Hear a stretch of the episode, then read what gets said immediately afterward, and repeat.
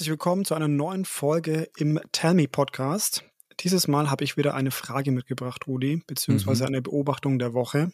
Ja.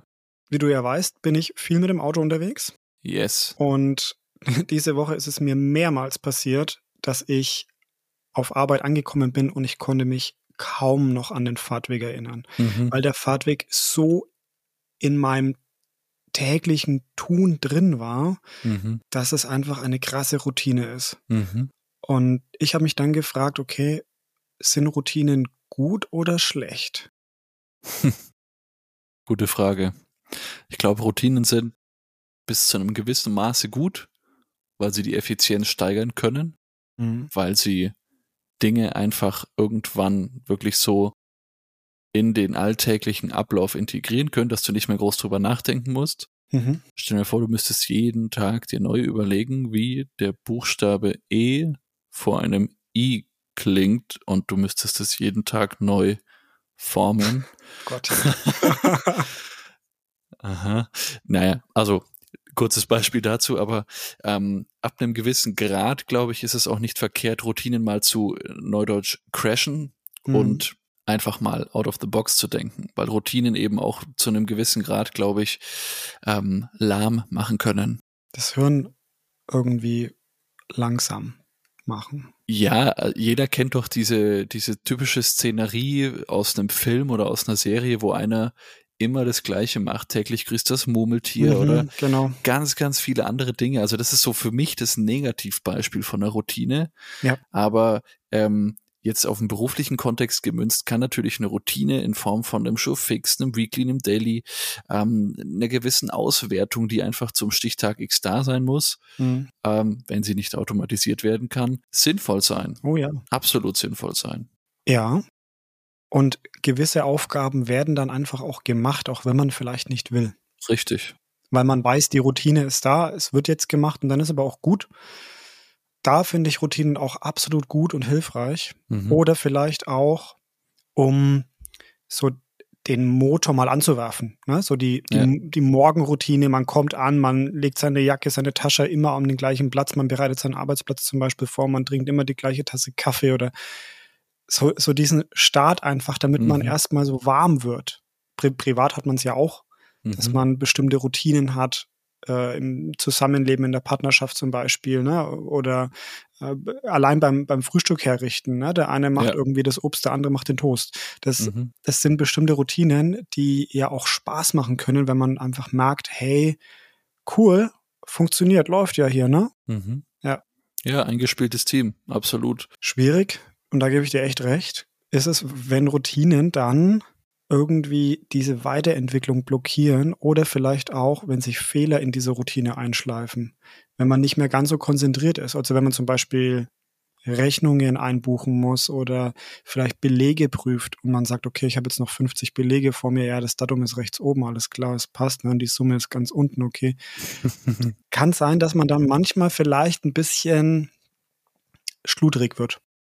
Absolut, weil es halt immer das Gleiche ist und man immer irgendwann einfach den Fokus verliert bei einer Routinetätigkeit.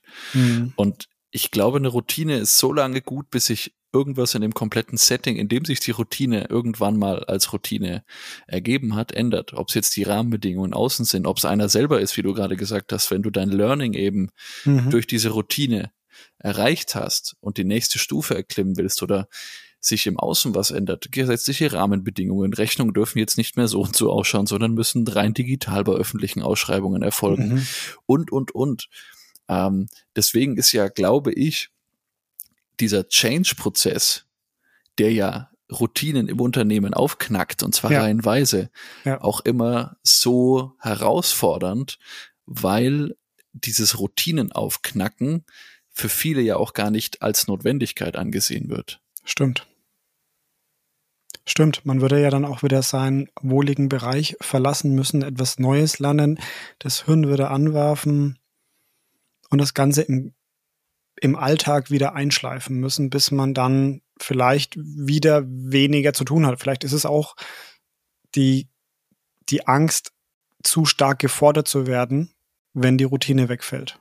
Richtig. Eine Routine ist ja was Gewohntes und Mhm. Und wenn diese Routine wegfällt, jetzt, und da glaube ich, muss man auch unterscheiden zwischen extern herbeigeführtem Routinewechsel mhm. und einem intrinsisch motivierten Routinewechsel. Ja. Äh, wenn der extern motiviert ist, wie jetzt in einem Change-Prozess, wir digitalisieren jetzt unser komplettes operatives Geschäft, äh, ja. es wird jetzt kein Papier mehr geben, das läuft jetzt alles digital. Diese Angst vor dem Neuen, vielleicht auch verbunden mit einer Angst vor Versagen, vielleicht auch mit einer Existenzangst, das ist ja irgendwie alles rational auch erklärbar und mhm. nachvollziehbar. Mhm. Ja lähmt dich dann, weil ich glaube schon, dass jeder sich auf eine Routine, äh, auf einen Routinenwechsel einstellen kann. Ja. Ähm, und das ist halt dieses, das kann man, finde ich, immer wieder schön betrachten, dieses ähm, mutig aus seiner Komfortzone in die Lernzone reingehen mhm. oder halt eher so ein bisschen zäh sich dahin bewegen oder ängstlich sein und gar nicht rausgehen wollen, weil man sagt, hey, okay, das gewohnt ist aber schön für mich. Ja. Äh, Typsache, deswegen Change-Prozesse mega, mega komplex und herausfordernd. Wenn dieser Change-Prozess, ich nenne es jetzt, beziehe es einfach mal darauf, weil das für mich das, das Markanteste ist, ja. eher geschafft ist, dann hast du eine neue Routine auf einem neuen Level. Genau. Da, da fällt mir was ein. Du kennst mich ja von Schulungen, Workshops und Co. Und da mhm. mache ich in der Regel eigentlich immer die Vorstellungsrunde. Mhm. Ich finde es einfach wichtig, auch wenn man sich vielleicht kennt, dass man sich nochmal vorstellt. Mhm. Und immer die gleiche Vorstellungsrunde, die ist auch mir zu langweilig. Und deswegen mhm. probiere ich jedes Mal eine andere Art der Vorstellungsrunde zu machen. Hat zwei Hintergründe. Zum einen eben, um diese Langeweile zu unterbrechen, ähm, diese Routine zu unterbrechen. Das ist mir nämlich gerade aufgefallen, als du dieses Change-Prozess mhm. genannt hast und als zweites, Leute eben immer wieder mit neuen Situationen zu konfrontieren, die aber alle eigentlich mit dem gleichen Grundthema zu tun haben. Mhm. Ich stelle mich vor. Richtig. Aber halt immer jetzt halt anders. Und das genau. finde ich mega cool. Also man kann selbst in Change-Prozessen Routinen einbauen oder in bestimmten Routinen Change-Prozesse. Absolut, du? absolut. Du kannst damit total spielen. Das ist mega spannend. Und das Lustige ist, du challenge dich selber, in dem ja. Fall, den du gerade beschrieben hast. Weil genau. die anderen, wenn sie jetzt keine Wiederholungstäter sind und bei dir zum zweiten, dritten Mal drin sitzen, wissen das ja nicht. Mhm. Und was, was ich in so einer häufig wiederkehrenden Gruppe recht interessant finde, ist, wenn man eben einen Fun Fact an seine sich dann wiederholende Vorstellungsrede ähm, wenn man den anhängt und sagt, ja. okay, äh, meine Tante hat einen Friedensnobelpreis gewonnen oder meine Tante ist auf der Forbes-Liste, hatte ich einen, ja. wo jeder einfach nur geguckt hat und man dann halt wow. dann in der Mittagspause oder so ins Gespräch kam und dann einfach wirklich diese diese Routine aufgebracht hat, ja, mein Name ist XY, ich komme hier, bin so und so alt und habe das und das mhm. gemacht und ja. da ist man dann irgendwie auch als anderer, der da teilnimmt, schon leicht so in diesem zähen drinnen in dem Muster. Mhm. Und dann sind wir wieder bei einem Muster, bei einer Routine. Genau. Wenn das ein, zwei machen, denkst du dir als Dritter ja nicht, boah, ich bin jetzt total pfiffig und rede drei Oktaven höher und spreche in einem lustigen Slang, sondern du passt dich dem an. Und das ist, glaube ich, der Punkt, dieses, dieses aus der Lernzone raus wollen und sich selber immer so ein bisschen challengen. Genau. Gerade weil es die anderen ja auch nicht mitbekommen. Tolles Beispiel. Ich habe gerade dran gedacht, es gibt so ein, ein typisches Bild, wie man aus Routinen ausbrechen sollte oder mhm. Wo bestimmte Coaches immer wieder Leuten mitgeben. Der, der Fahrtweg zur Arbeit, den ich ja eingehend schon angesprochen ja. habe, ja. den soll man ab und zu verändern oder den Weg zurück. Man soll andere Wege fahren, um neue Dinge kennenzulernen, andere Sichtweisen, dann verändern sich die Gedanken und so weiter. Richtig. Ist ein super geiler Tipp, definitiv. Machen viel zu wenig Leute, weil halt einfach nur die Kilometer Sprit und damit auch Geld kosten.